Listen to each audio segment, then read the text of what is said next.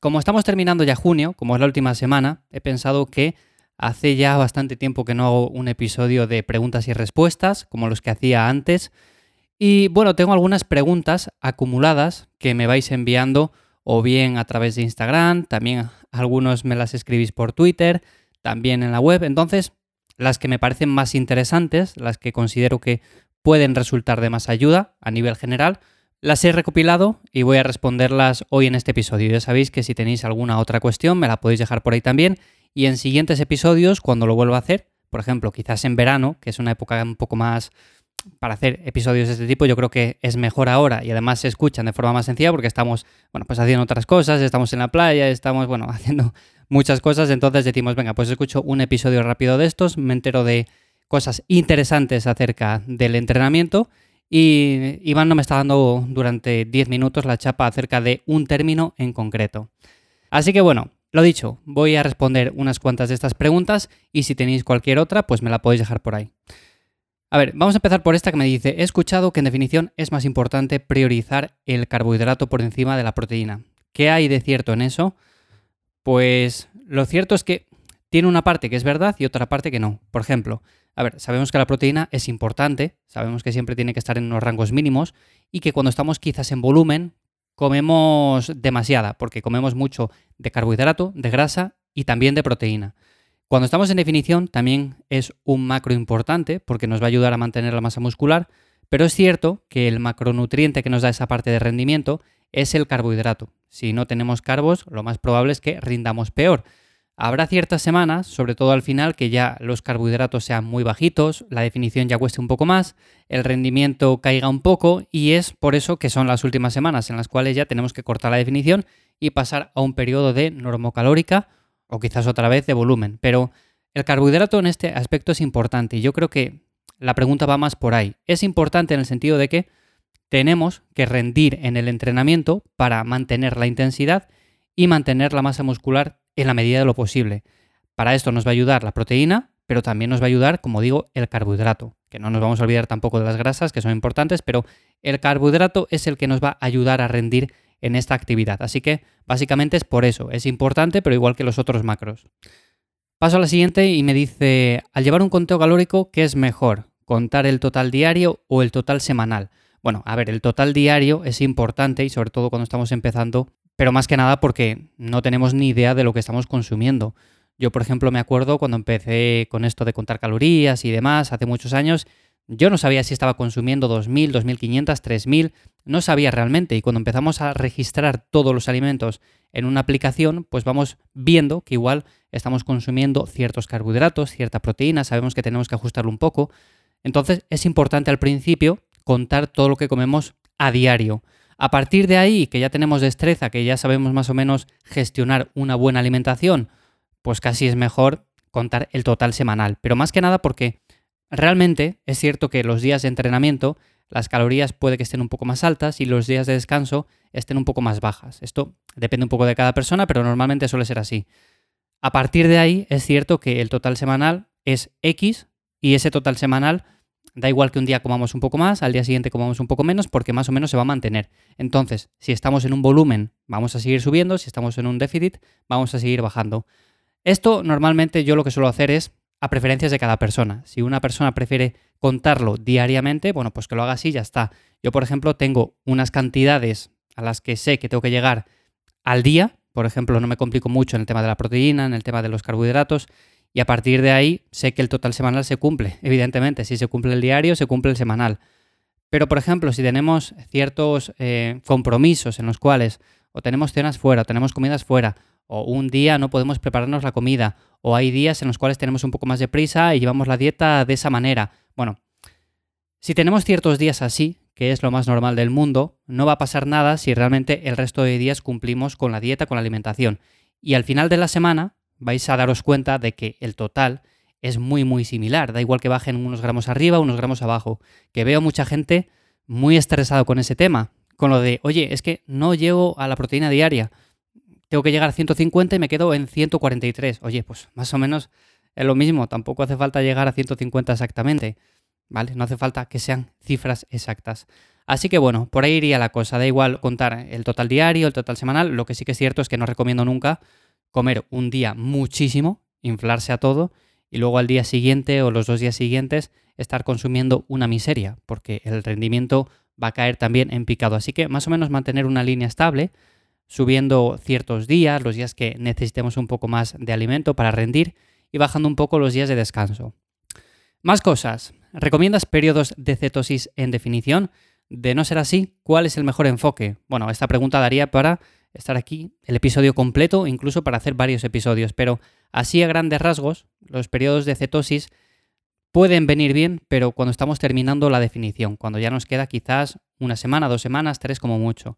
No para un periodo largo porque el rendimiento seguramente vaya a caer, a no ser que seamos personas bastante bien adaptadas y lo hayamos hecho mucho tiempo, pero yo por experiencia personal recomiendo si acaso la cetosis, pues para esos periodos finales si queremos hacerlo, si no tampoco es que sea necesario. Y de no ser así, ¿qué recomiendo? Bueno, pues un enfoque más tradicional, simplemente manteniendo la proteína en un rango, las grasas también, y jugando con los carbohidratos. Lo mismo que decía al principio, son importantes para mantener el rendimiento, entonces no vamos a dejarles a cero, podemos dejarles la última semana quizás para hacer una especie de descarga, pero no vamos a dejarles a cero durante semanas y semanas porque entonces el músculo seguramente se vaya a la mierda. Más cosas, cada vez que intento ganar masa muscular me da la sensación de que solo acumulo grasa. Mido un 80 y peso 83 kilos. Mi cintura mide 90 centímetros.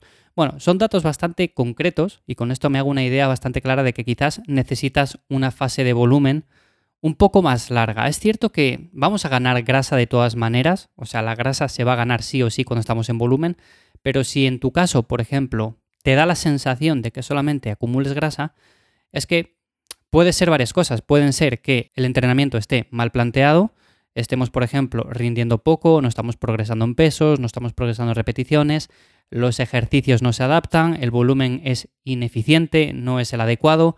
Pueden ser muchas cosas y sin ver la rutina no te puedo decir nada en concreto, pero sí que es cierto que si ves que la cintura aumenta mucho de tamaño, lo más probable es que no estés rindiendo lo suficiente en el entrenamiento. O sea, no se estén dando ni una buena alimentación ni un buen planning. Lo digo más que nada porque a mí también me pasa. Yo, por ejemplo, cuando estoy en volumen, la cintura va aumentando.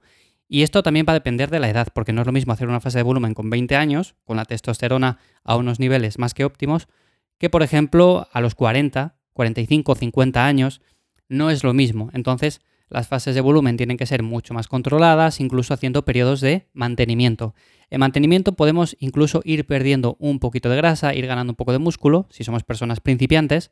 Entonces, en tu caso personal, que la cintura mide alrededor de los 90 centímetros, pesas 83 kilos para un 80, yo me inclinaría más por hacer o bien mantenimiento o quizás un periodo de definición en el cual rebajes sobre todo perímetro de cintura y a partir de ahí empiezas a subir poco a poco, priorizando proteína, bueno, todo lo que comentábamos anteriormente. Ya te digo, es algo que sin ver el planning completo no te puedo decir, si quieres háblame a través de la web, a través de ivyamazares.com y lo vemos juntos porque es algo que debería de echar un vistazo y así te puedo indicar mucho mejor. Otra pregunta por aquí que tengo me dice, ¿alguna idea de comida para llegar a las calorías diarias? Ahora mismo estoy consumiendo en torno a los 300 gramos de carbohidratos y me cuesta llegar. Bueno, 300 no es que sea mucho, es cierto que depende de cada persona. Si eres una persona que la cuesta comer, yo tiraría o bien de cereales normales y corrientes, que ya sé que no son la comida más nutritiva del mundo, pero ver, si el 80% de tu alimentación es buena, tampoco va a pasar nada porque metas unos cereales de desayuno. Tira por ahí, tira sobre todo por la avena, muele la avena, haz diferentes batidos con eso y de esa manera vas a llegar más sencillo. Y si no, también tendríamos el tema de carbohidratos eh, en forma de suplemento, carbohidratos un poco más rápidos como la amilopectina, que los puedes utilizar sin ningún tipo de problema, lo que pasa que claro, ya nos iríamos a los suplementos y considero que tampoco es necesario, sobre todo para 300 gramos de carbohidrato. Estamos hablando de que una persona promedio, por ejemplo, una persona que pese ciertos kilos, 80, 90 kilos, en una fase de volumen seguramente esté consumiendo bastantes más gramos de carbohidratos que esos. No sé tu caso personal, lo mismo que en el caso anterior, entonces tira por eso, por lo que comento. Esos cereales seguramente te vengan bien. Concéntrales alrededor del periodo de entrenamiento, antes de entrenar, después de entrenar. Es el mejor momento para consumirles, sobre todo con un poco de proteína en polvo. Y nada más, simplemente eso, el resto de calorías, sobre todo que vengan de buenas fuentes, porque si lo consumes todo así, la dieta va a ser un poco mala. ¿Se puede pasar de entrenar 6 días con alto volumen a solo 3 y mantenerlo ganado? Sí, sí, se puede perfectamente. O sea, esto lo he comentado más de una vez. Ahora que llega el verano, hay muchas personas que tienen miedo, por ejemplo, se van de vacaciones dos semanas y tienen miedo de perder lo que han ganado el resto del año. Y no es así. Yo el otro día por Instagram subía una infografía en la cual comentaba que hacer periodos de descanso a largo plazo mejora el rendimiento que no una persona que esté continuamente entrenando, entrenando, entrenando y nunca para. Porque me ha pasado a mí, me ha pasado a mí y le ha pasado a más personas que, vale, sí, al principio estás bien entrenando y te da la sensación de que no quieres parar porque estás progresando, porque estás bien. Luego llega un punto que llevas X meses y te das cuenta de que el rendimiento va o bien para abajo o bien se está manteniendo. Y eso es el primer aviso que suele dar. El segundo aviso es cuando el rendimiento ya va peor, cuando empiezan ciertas molestias en las articulaciones. Ahí es cuando deberíamos ya de parar y decir, oye, pero ¿qué estoy haciendo? O sea, estoy entrenando mucho, estoy entrenando quizás con demasiado volumen y realmente no estoy mejorando a partir de este punto. Así que lo mejor que es hacer una descarga, hacer un descanso del entrenamiento y a partir de ahí volver.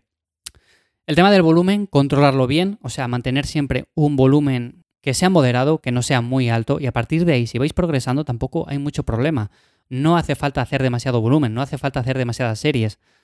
Eso, seguramente para una persona, un culturista profesional que utiliza ciertas cosas, pues sí, pero para personas de a pie, para personas que quieren ganar masa muscular, obtener una recomposición corporal, no es necesario tanto. Así que, ¿se puede pasar de 6 días a 3? Sí, se puede pasar, vas a mantener perfectamente lo ganado. Seguramente si seas una persona que tolera bastante volumen, a bastante intensidad, pues no vayas a ganar tanto músculo como de la otra forma, pero me estás hablando de mantener, así que sin ningún miedo. Y descansar por completo tampoco significa perder absolutamente nada. Igual pierdes un poco el tono, parece que has perdido músculo, pero nada de nada. O sea, realmente cuando vuelvas a entrenar te vas a ver exactamente igual o incluso mejor.